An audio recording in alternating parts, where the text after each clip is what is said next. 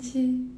Dando início a mais um Despertar com Calma, mais um estudo do Livro dos Espíritos. E hoje a gente vai falar sobre a visão espírita a respeito do vegetarianismo. Então, antes de iniciar o estudo de hoje, eu convido vocês a fecharem os olhos num momento de oração. E nesse momento eu peço a proteção e a inspiração dos nossos guias espirituais de todos os espíritos de luz que acompanham esse estudo junto com a gente. Eu peço para que eu possa estar aqui, apesar de todas as minhas imperfeições, como um instrumento para levar a sua mensagem, Senhor.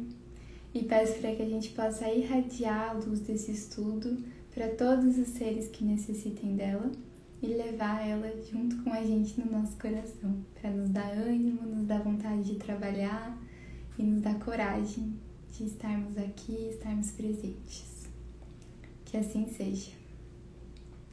Bom, então a gente está estudando juntos a Lei de Conservação, o capítulo 4 do livro 3 do Livro dos Espíritos. Ontem a gente foi até a questão 720 e hoje a gente vai dar continuidade então pela questão 721 e logo a gente vai chegar no tema do vegetarianismo. Não com essas palavras, porque esse termo ainda nem existia na época em que Kardec escreveu e nos trouxe o livro dos Espíritos, né? Mas enfim, na questão 721, Kardec questiona: A vida de mortificação ascética foi praticada em toda a antiguidade e entre diferentes povos. Ela é meritória sobre um ponto de vista qualquer? Então, só esse termo, mortificação ascética, diz respeito a dizer não a prazeres, dizer não a coisas que nos distanciam do nosso processo evolutivo, coisas que o indivíduo entende talvez como pecaminoso, algo nesse sentido. Então seria mortificação, uma mortificação de todos os nossos defeitos, de tudo aquilo que ainda nos prende ao mundo material, seria como uma renúncia, talvez. E aí os espíritos respondem o seguinte: Perguntai a quem ela serve e tereis a resposta. Se não serve senão aquele que a pratica e o impede de fazer o bem, é do egoísmo, qualquer que seja o pretexto com a qual se disfarce. Privar-se e trabalhar para os outros é a verdadeira mortificação, segundo a caridade cristã. Então, qualquer renúncia, qualquer abnegação que a gente decida fazer, o mérito dela está na intenção. E a gente vai inclusive ver isso nas próximas questões quando a gente estiver estudando a questão de não comer carne. Então, qual é o propósito dessa sua ação? O propósito é um propósito egoísta ou é um propósito altruísta? É isso que vai ser meritório ou não aos olhos de Deus e aos olhos da espiritualidade e da nossa própria consciência. Então, na questão 722, Kardec questiona: A abstenção de certos alimentos, prescrita entre diversos povos, é fundada na razão? E aí os espíritos respondem: Tudo aquilo com o qual homem, o homem pode se nutrir, sem prejuízo de sua saúde, é permitido. Mas os legisladores puderam interditar certos alimentos com um fim útil e para dar mais crédito às suas leis, eles as apresentaram como vindas de Deus. Então, quando a gente está estudando o Espiritismo, a gente vê que não existe no Espiritismo uma resposta de o que é certo e o que é errado, o ato em si. E, de novo, não existe um alimento que seja errado consumir. O que existe é nós, com as leis de Deus dentro de nós, na nossa intuição, na nossa consciência, e com o nosso livre-arbítrio para agir e escolher. Então não existe um alimento que seja proibido no Espiritismo, mas existe a gente observar como estamos comendo, do que estamos nos alimentando, se isso está nutrindo ou se isso está intoxicando o nosso corpo, se isso está em harmonia com o meio ambiente ou se isso está prejudicando o meio ambiente, se isso está em harmonia com os outros seres ou se isso está causando dor e sofrimento. Então eu entendo que começa por aí o nosso raciocínio. Na questão então 723, Kardec questiona: A alimentação animal entre os homens é contrária à lei natural? E então os espíritos respondem: Na vossa constituição física, a carne nutre a carne. De outra maneira, o homem enfraquece. A lei de conservação dá ao homem um dever de entreter suas forças e sua saúde para cumprir a lei do trabalho. Ele deve, pois, alimentar-se segundo exige a sua organização. Então, essa é talvez uma das questões que mais as pessoas trazem à tona quando a gente está falando do vegetarianismo no olhar espírita, mas eu acho que tem vários pontos para a gente olhar com calma nela.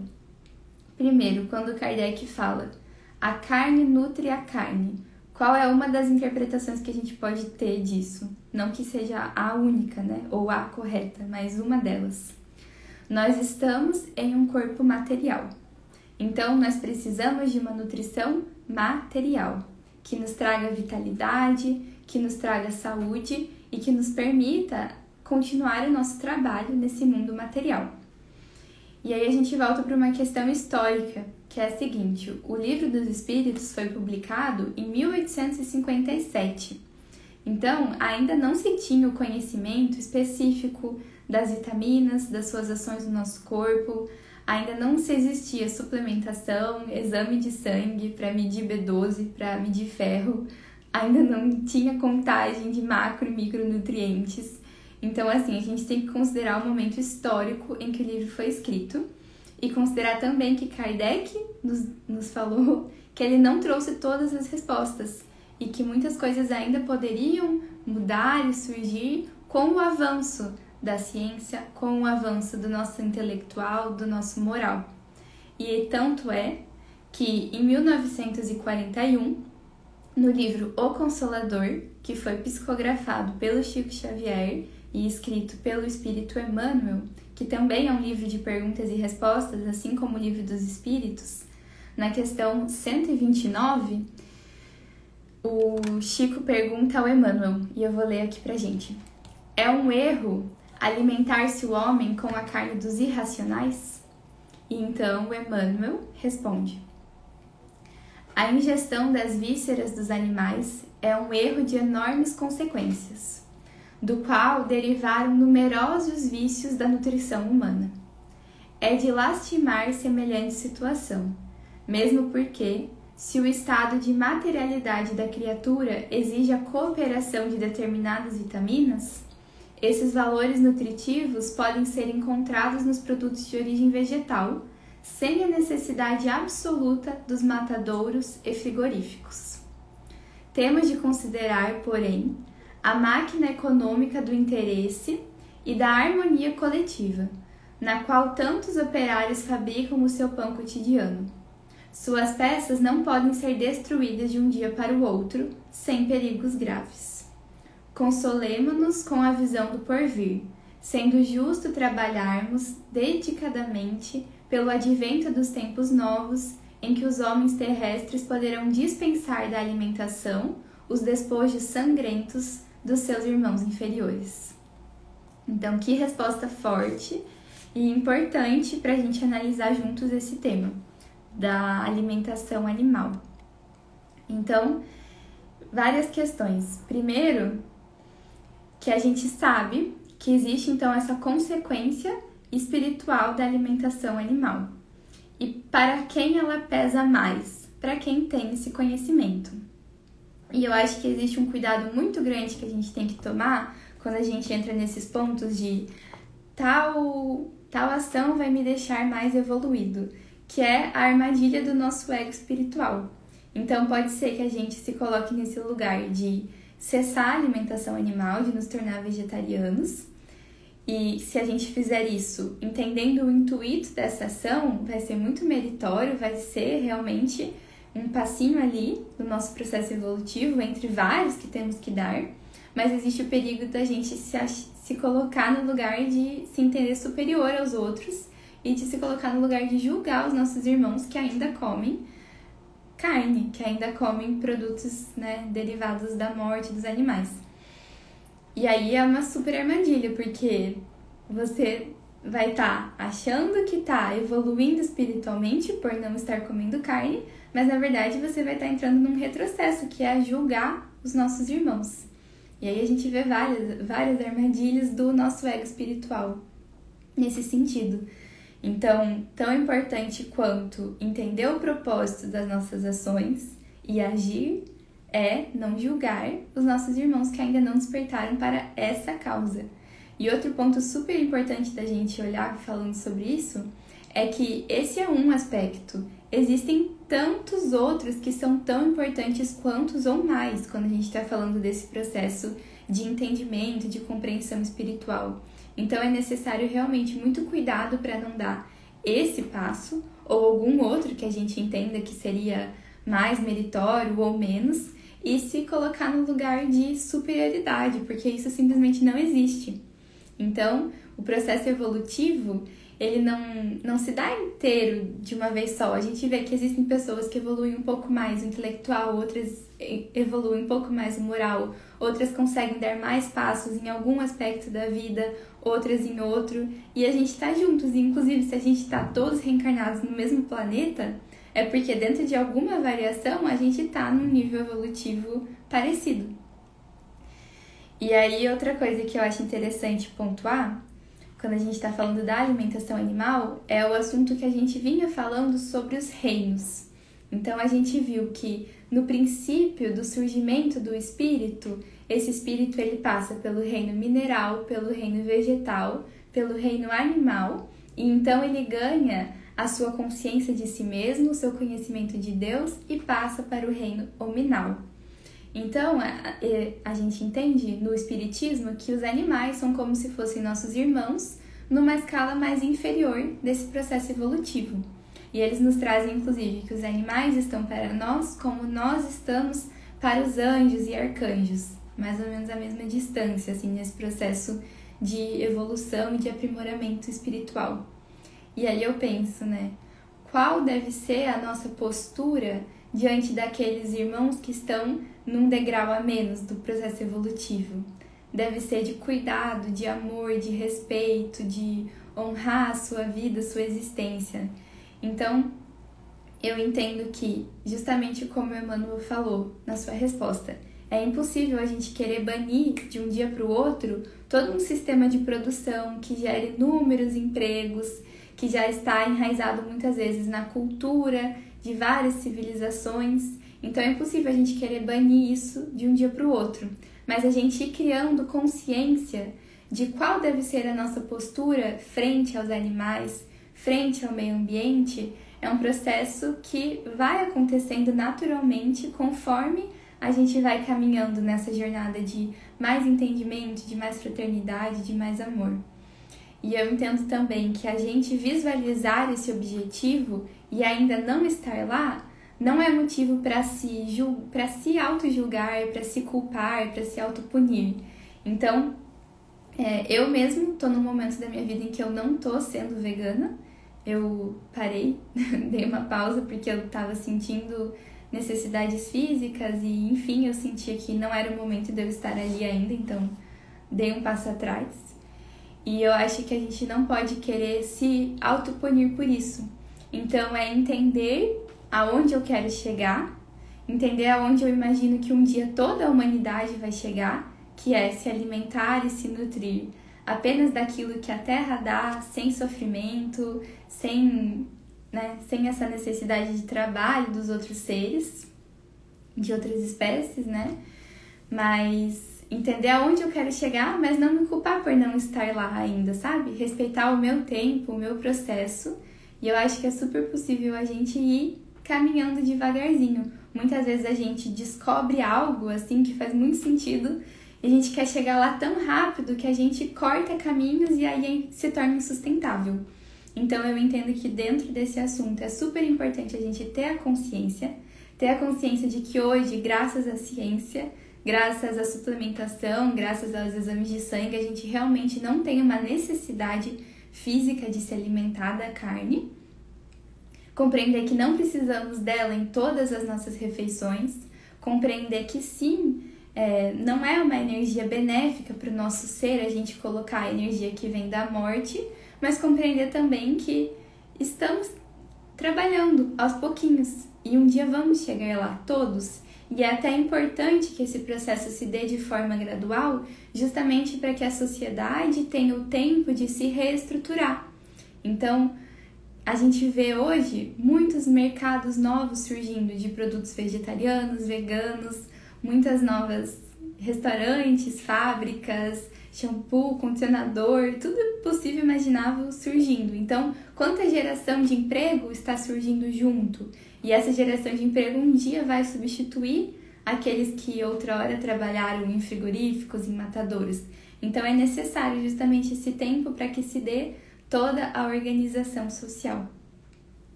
E deixa eu ver se eu anotei mais alguma coisa. Ah, um outro ponto super importante também, que escolher o que a gente vai comer é um luxo, um luxo gigantesco. Então, outro ponto pelo qual a gente com certeza não pode entrar no julgamento dos outros, que hoje muitos por cento da população mundial e brasileira não tem a oportunidade de escolher o que vai comer. Muitas vezes nem sabe se vai ter uma próxima refeição.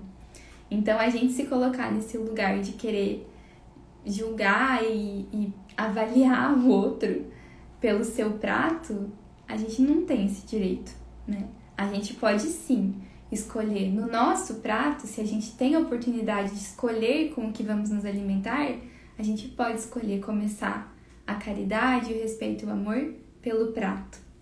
Mas a gente não pode querer olhar para o prato do outro e, e dizer se aquilo é certo ou errado simplesmente porque nós não conhecemos a sua realidade e simplesmente porque não é o nosso papel, né? Julgar o outro.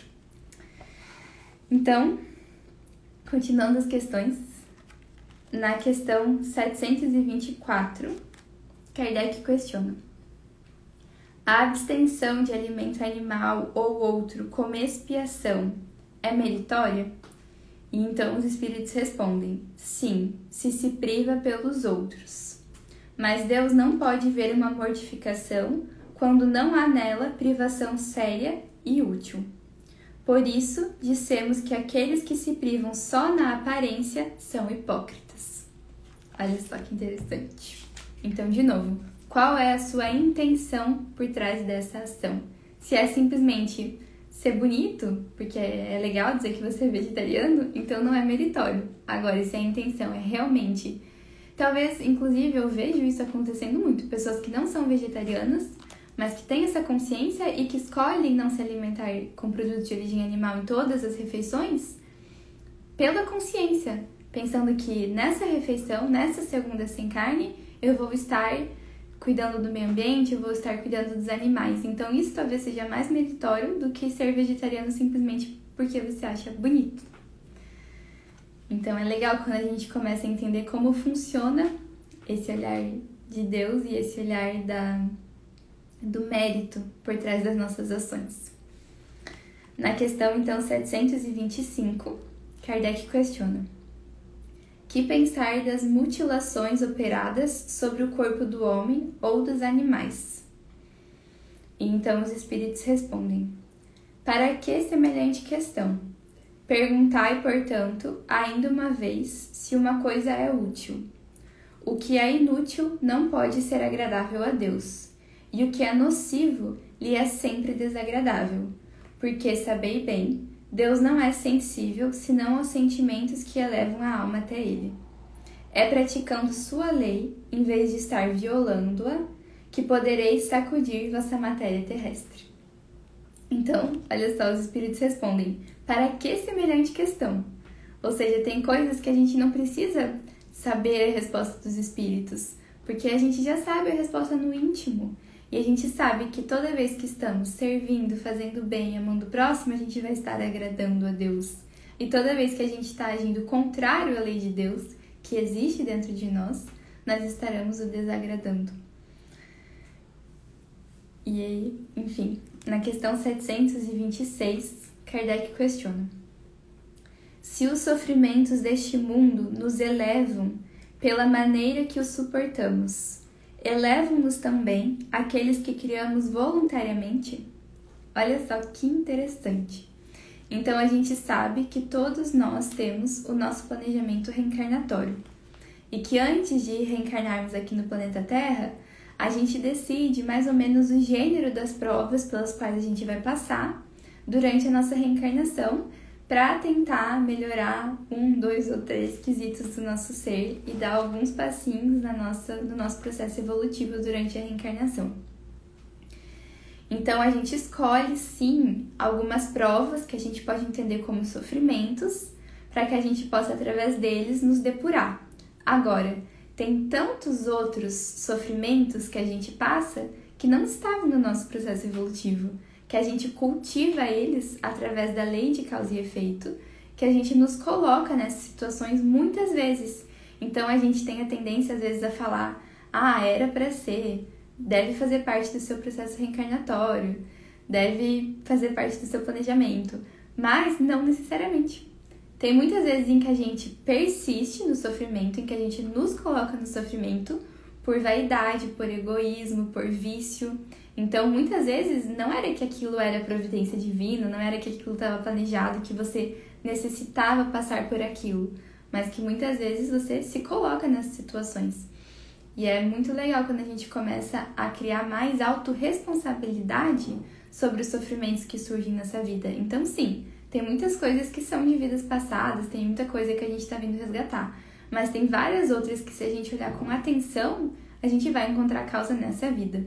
Quantas doenças surgem através de hábitos de vidas que foram escolhas, e aí, quando surge a doença, o indivíduo fala: Nossa, por que Deus fez isso comigo? Por que eu estou passando por isso? E aí, se você olhar para a sua alimentação nos últimos 50 anos, ou se você olhar para os cigarros que você fumou nos últimos 50 anos, você vai achar a resposta que não era Deus, que não era um sofrimento que estava no seu planejamento reencarnatório que você precisou passar, mas sim que você se colocou nesse lugar. Então, os espíritos respondem: os únicos sofrimentos que elevam são os sofrimentos naturais, porque eles vêm de Deus. Os sofrimentos voluntários não servem para nada quando eles nada fazem para o bem de outrem. Crês que aqueles que abreviam sua vida nos rigores sobre-humanos, como fazem os, os bonzos, os faquires e certos fanáticos de várias seitas, avançam em seu caminho? Porque antes não trabalham para o bem de seus semelhantes que eles vistam o indigente, consolem o que chora, trabalhem por aquele que está enfermo, sofram privações para o alívio dos infelizes. Então sua vida será útil e agradável a Deus. Quando, nos sofrimentos voluntários que padecem, não têm em vista senão a si mesmos, é de egoísmo. Quando sofrem pelos outros, é de caridade. Tais são os preceitos do Cristo. Então, muitas vezes a gente vai se colocar nesse lugar de sofrimento que não fazia parte do nosso planejamento reencarnatório e que não vai trazer benefícios a outros. E é por isso que é tão importante a gente estar atentos ao hoje, aos nossos atos hoje, porque é eles quem vão definir o nosso futuro. E finalizando, então, a gente passou um pouquinho do horário hoje, mas é só para finalizar esse capítulo. Na questão 727, Kardec questiona: se não se devem criar sofrimentos voluntários que não têm nenhuma utilidade para outrem. Devemos procurar nos preservar daqueles que prevemos ou que nos ameaçam? então os espíritos respondem: O instinto de conservação foi dado a todos os seres contra os perigos e os sofrimentos. Fustigai vosso espírito e não vosso corpo. Mortificai vosso orgulho Sufocai vosso egoísmo semelhante a uma serpente que vos tortura o coração, e fareis mais pelo vosso adiantamento que pelos rigores que não são mais deste século. Então, assim a gente encerra a lei de conservação, depois de alguns episódios. Lembrando então só que a lei de conservação trata-se desse instinto inato de conservar o nosso bem mais precioso que é a nossa vida e quando a gente pensa em preservar a nossa vida, a gente pensa na preservação do corpo físico, a gente pensa na preservação do planeta, do meio ambiente, a gente pensa na preservação da nossa saúde mental, a gente pensa na nossa preservação do nosso moral. Então, tudo isso está dentro da lei de conservação, que é uma lei de Deus e que existe no íntimo de cada um de nós. Então, quanto mais e mais a gente consegue silenciar e ouvir as necessidades do nosso corpo, mais a gente vai estar em contato com a lei de Deus. E é isso. Então, eu agradeço imensamente o auxílio espiritual que eu recebo em todos os estudos. Agradeço imensamente a presença de todos que estão aqui. E um beijo e até amanhã. Gratidão, gente.